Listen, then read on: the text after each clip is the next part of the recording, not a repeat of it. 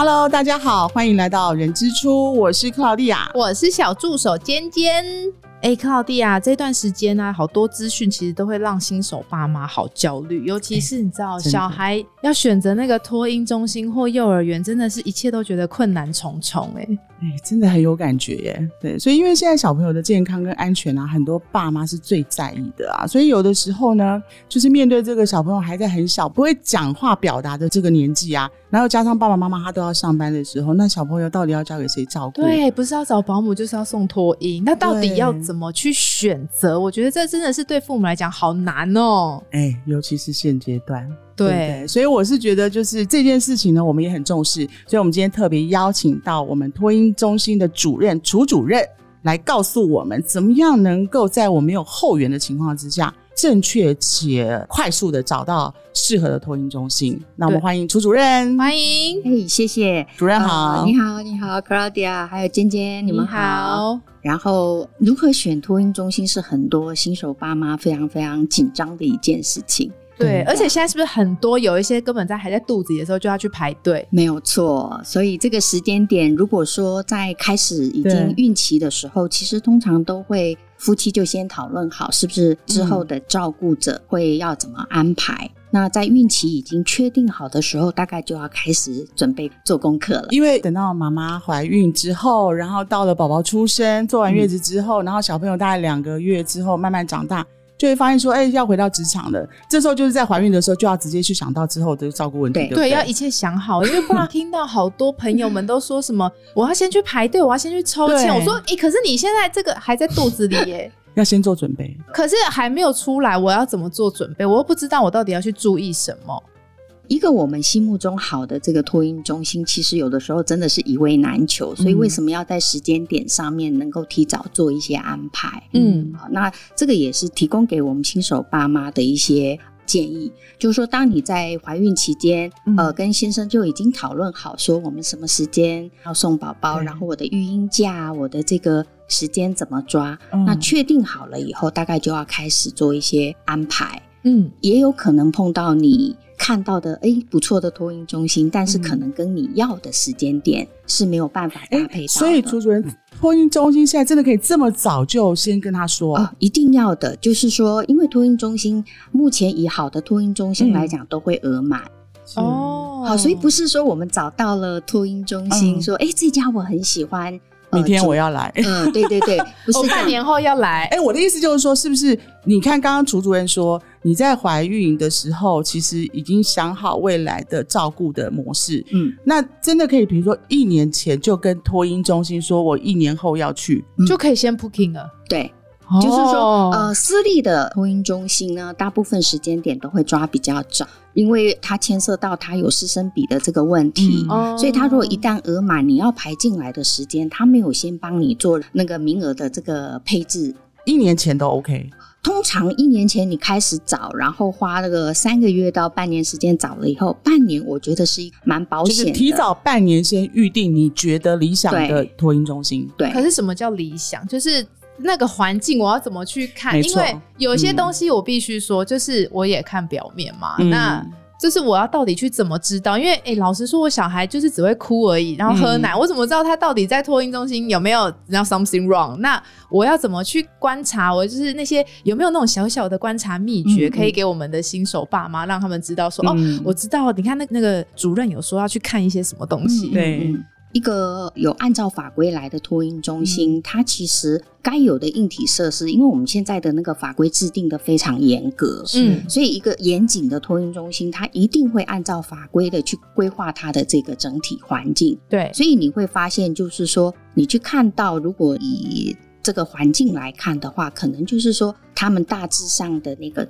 只有那个大小托婴中心不同嗯。啊，但是那个配置上面来讲，就会基本要求都会一致的。所以硬体来讲，就是对。合法合规，就是合法立案的对。托婴中心，基本上在硬体上面是不会有任何问题的。嗯对对，因为它必须要照法规，它才能立案。对对，嗯而且它也会定时检查嘛。对。所以现在应该今天想问的是，除了硬体之外，对，哎、去看那托婴中心，结果那托婴中心整个就是都好安静，嗯，就是、哦，小孩很乖，对小孩都很乖，不知道为什么那么乖。那这个是真的是好吗？我是问号，搞不好真的很好，人家真的很会哄小孩或什么的。但这种到底我要去怎么样去看他们里面的照护品质？对，照护嗯品质。OK，就是我们会建议爸爸妈妈跟托婴中心约去看的时间，尽量就是避开接送的时间，嗯还有哦午睡的时间。嗯为什么要在这个孩子有在活动、嗯跟老师有在互动的时间去看是最准的？孩子他在跟老师互动的过程当中，你可以透过老师的一些肢体语言啊，嗯还有他跟孩子互动的一些方式，去觉察到说这家托婴中心他们所抱持的这个教养的一个态度嗯嗯嗯和方式。没错。所以你最能够从他跟孩子之间的那个互动去觉察到。对，因为小朋友是最直接的、最单纯的，哦所以对他好，他会感受到，所以他跟这个老师之间的互动其实就会很好。对，哦。然后其他时间大部分都安排孩子一些适性的一些活动。嗯。嗯。你最可以看到就是说老师怎么样去陪孩子嗯。进行能够符合他发展需求的这些活动。嗯。然后再透过他们之间的那个交流，你就可以看到说，这个整个园所它是不是能够很流畅的去跟孩子做这个一日作息的这个过程。嗯。那这个部分的话，你多多少少你的从你眼睛里面去观察到，耳朵听到的，你都可以去理解。嗯，确实是可以从这个互动过程当中了解一下这个整个照护的师资或是工作人员跟宝宝之间的互动，然后就嗯知道说他大概每天在托婴中心里面的作息呃作息跟宝宝的生活是什么样的情况。那个主任，我有问题，就是嗯像我朋友他的小孩有送托婴，可是他就会很焦虑，他就会觉得小孩离开他好像就会一直哭，然后他又想要问老师，但是你知道又很担心自己变成那个恐龙家长，你是说你的朋友觉得宝宝会哭，可是他并不是宝宝真的会哭。因为宝宝可能都在哭，可能就是没有安全感，对。或者是刚离开换一个新环境。啊，嗯。老师确实也会说，小孩确实在托婴中心可能也是都有在哭的这些状况。嗯。那我又身为家长，我又不敢多问，问了我又觉得我好像很鲁，你知道吗？就是我到底要怎么样去了解说这种小孩刚送去，然后我这种家长的这种焦虑感，嗯，对，我想那个分离焦虑是每一对新手父母的最紧张的这个部分。真的。那首先，我觉得就是说，我们先让家长理解到说，其实这个分离焦虑对孩子来讲是健康的，因为他在这个阶段里头，他感受到分离焦虑，其实是对他来讲是一个他情绪发展的一个很重要的里程碑。哦，所以，先不要哦把分离焦虑先想象成是一个对孩子不好对哦对对。所以它是既然是一个很健康，而且嗯是一个对孩子他的这个情绪发展是一必经的一的这个状态的话，家长可能就会知道，他先第一步初步的认知，他就已经先可以安心下来。嗯好那再其次就是说，通常主要照顾者不去用哭或不哭来作为孩子是否有分离焦虑的一个主要判断。真的、啊，对，其实哭跟不哭真的不是主要判断的一个特征。嗯。事实上，我也有碰过孩子，他完全不哭，但是呢，他看到妈妈来，就是会一直陪着妈妈，赖着妈妈。赖着妈妈，嗯。然后跟他会有很多很多，哎，平常你觉得他自己在托婴中心的时候不会有的一些行为。嗯所以哭或不哭，可能只是他一个表征比较明显。是好，但是通常在托婴中心的老师，他其实在观察上面来讲，其实会先去了解他哭背后的真正需求是是什么，然后他会提供家长怎么样去化解这个他孩子分离焦虑的这个过程，让他能够比较顺利的去度过这样的一个过渡期。是，哈，但是其实我说实在的，呃，我这些年的经验，嗯，爸爸妈妈的分离焦虑其实是比孩子小孩严好重，我也觉得，因为朋友在说的时候，我就想说，哎、走不出来的人好像是你。哦，所以呃，要分离焦虑这个部分的时候，我们通常就是会做事先的预告。嗯哦，所以宝宝也要，所以他在两三个月的时候就跟他说：“宝宝，我们明天就要去托婴喽，嗯。会有那个漂亮的姐姐会照顾你和内内这样子吗？其实他会从你的呃语气。语气、肢体语言里？”面，会觉得在那个地方是很安全的，对，他会去感受到说，哎，你现在正要告诉他某一些事情，可能这些事情他还不是那么样的理解。嗯，但是当他在碰到他接下来所要面临的一个状态的时候，孩子其实他是一个吸收性心智，啊他很清楚知道说，哦，我碰到这样的一个状态，刚刚妈妈好像有要让我知道一些讯息，是。那么他就会从这样子的这个讯息里面去嗯理解到说，哎、妈妈可能会接下来会有一些跟平常不一样的状态，是。那他会对对于这个陌生环境的接受度会稍微高一点。那但是因为牵涉到每一个孩子他先天气质的不同，然后还有家里原本照顾的方式不同，所以也有可能每个孩子所呈现出来的这个分离焦虑的那个强度嗯也会有一些不同。但是我们都强调，就是说事先的预告，然后让孩子知道接下来他可能会面临什么样的问题。所以像我们现在很多婴幼儿，我们在帮他换衣服啊、换尿布啊，其实很多托婴中心的老师已经开始，呃，Maggie Maggie，我现在要帮你换尿布喽。嗯啊，那我们现在要做什么？其实都是用预告的方式去让孩子知道他接下来他会碰到什么样的一个情境。就算他现在不知道说我要换尿布是什么，可是你每次重复的动作，你讲的这句话，他其实都会知道。他就已经就是就算是宝宝的话，他也会知道。对，所以真的我觉得方法还是很有必要。所以又回到刚刚今天讲，那爸爸妈妈有分离焦虑，对啊，可是我我有一个问题，就是主任刚刚有说不能有哭跟不哭来辨别，那嗯我怎么知道我回家之后，我这个小孩到底他适不适合这间学校？就是我要怎么知道我小孩？呃、说直白一点啦，他就我小孩在那边过得好不好？就是我怎么知道？因为就是我也只能用哭来看啊。首先，你会送到这家托婴中心，你一定很用心的经过一些挑选。对，那你跟老师之间也建立了一些相当的信任感，所以你要把孩子送过去。那当每天孩子回来的时候，其实妈妈可以很轻易的去感受到孩子的情绪，啊，因为分离焦虑，孩子他其实是会很短暂的，嗯。就是说，嗯。可能他回来哭闹，他看到你，他是觉得说，哦，很惊喜，原来妈妈只是消失一下，嗯，好，然后他现在再回来，所以他会从慢慢的从疑惑啊、担心、害怕的这个过程当中度过这个时间，嗯这个焦虑的这个过程当中的时候，妈妈可以从每天去带他回来，去感觉到，去感觉到嗯是非常明显的，因为孩子的情绪表达是很直接的。所以妈妈的第六感真的很重对，要。所以刚刚是说分离焦虑，它其实会随着时间的推移，它其实会慢慢减低。对但是刚刚主任也有提说，就是你刚刚担心说他到底是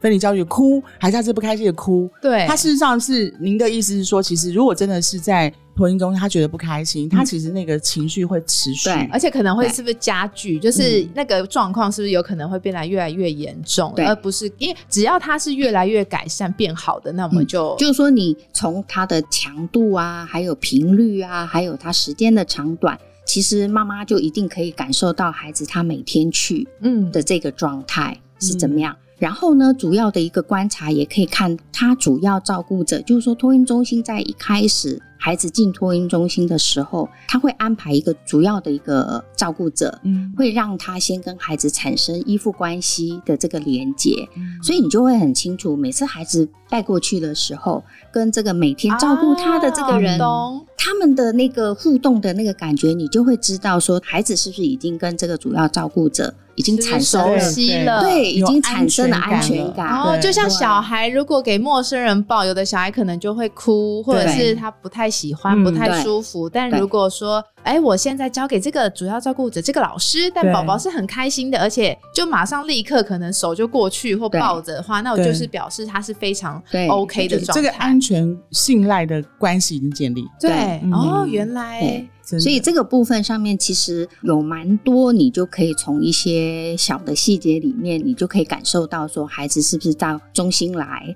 他是不是获得了一个很好的照顾，然后他是不是真心被、呃被对待对被被 呵护呵护被对待。所以我刚刚心里面的画面是想说，哎、会不会有很多爸妈就会一直想要看他的监视画面？有会吗？有对有有，托婴中心是法规规定是一定要有监视器。对那但是有些中心是有开放给家长可以手机观看，有些中心是没有。嗯哼，那但是其实没有很建议家长二十四小时盯着看因为这。样其实你也是等于不信任这间 中心。第一个，因为你心态上面你就有压力了嘛，我随时想要去查看有没有什么特别状况。这个时候其实你的心态上就已经会从画面上面自己去看图故事。说故事，你知道就有很多的那个解读啊，哦，就会有一些角度的那个误会。对。没错，所以你可能就已经开始先给自己一个心理压力了。对，那你已经有心理压力的时候，你再去跟不管跟主要照顾的老师或主任去做沟通的时候，你其实基本上就已经有一个先入为主的一个情绪在，对对对对，所以事情上面来讲，都会往比较有误解的方向去发展。那主任会不会就是像您刚刚有提说，托婴中心有些有监视器，有些没监视器，在宝宝跟照顾者还没有真正建立信赖关系的时候，那也是爸妈选择托婴中心的时候嘛？对啊，他会不会以这个为一个选择的依据，对不对？所以难免会有这样，所以我们怎么样可以让这个爸妈们觉得说，哎，其实监视器这件事情要怎么去看待它？那其实重点还是回到您刚刚所提的，就是怎么样去有从爸妈跟回到家小朋友的那种情绪的反应，跟他的这个跟爸妈的互动，然后去扭转一下，就是说不是看监视器就可以解决的事情，应该是说要去跟那个主要照护者，就是跟那个照顾我宝宝的那个老师，主要照顾者要跟他多聊聊吧。对，但我就说怎么跟这些爸妈讲说监视器这件事，请他哦先对不要这么的 care。对啦，通常我的习惯都会希望家长能够多来参观，至少两次到三次。嗯哦、那他不同时段来，然后我也可以在参观的这个过程当中，去让家长了解到整个中心他照顾的一个模式，还有他教养的一些态度。不管监视器这个东西是不是一定有帮助，嗯但真正的是你家长在跟我们中心的人员互动的时候，我是不是能够让家长能够产生一种信赖感？嗯。嗯，好，那个就是透过每一次的接触，家长就很清楚的可以去感受到说，诶，这个主任还有这个老师，他在我每一次来的时候询问很多很多很细节东西的时候，他都能够让我觉得说是有满意的答复，然后他的态度是能够呃很和善的。嗯。那这个部分，其实在前面不管是呃参观或者是几次的讨论的一些过程当中，其实就要先建立好这样的一个嗯。信任机制。所以也就是说，开放这个看监视器这件事，还是会明白告诉爸妈说，这个监视器的开权限开放，反而会让爸妈其实会陷入到另外一个不安的情绪当中对。但是按照相关法令其实都有设置，对对，只是说不希望在这个过程当中，可能造成爸妈可能上班或者其他做其他事情的时候一些担忧。当然，我觉得就是说，监视器它也有它的功能啊，就是在嗯某些特别事件的发生的当下，它其实是可以厘清一些误会的。对对对，它其实也是帮助了老师，帮助了家长对于一件事情的一些厘清。嗯哈，一个好的托婴中心，他绝对不会用说，哎，爸爸妈妈你放心，我们有这个监视器，你可以 你。随时都可以看，对你放心。如果如果一个主任是这样子告诉家长说，哎，你放心，这个有监视器可以监视，你绝对没有问题的。嗯，哦那我觉得这个部分上面来讲，反而你是比较担心，因为他是依赖一个外力对来帮你控制那个对状况，对，而不是中心的这个主任他一贯的教养的模式。所以我们今天其实也是提到一些可能就是有些爸妈真的会纠结的 地方。对，就是我内我内心纠结的一些地方。对啊，是是，所以呃，主任要不要再针对我们有一些准备要送到给托婴中心照顾的爸妈，有没有一些什么样的一个建议？给他们一些鼓励，让他们怎么嗯知道 自己怎么去建设那个分离焦虑的。好，因为我觉得一个托婴中心，其实我们要看的就是一个预备好的环境对跟准备好的成人。预备好的环境，当然就是适合我们孩子发展的一个环境。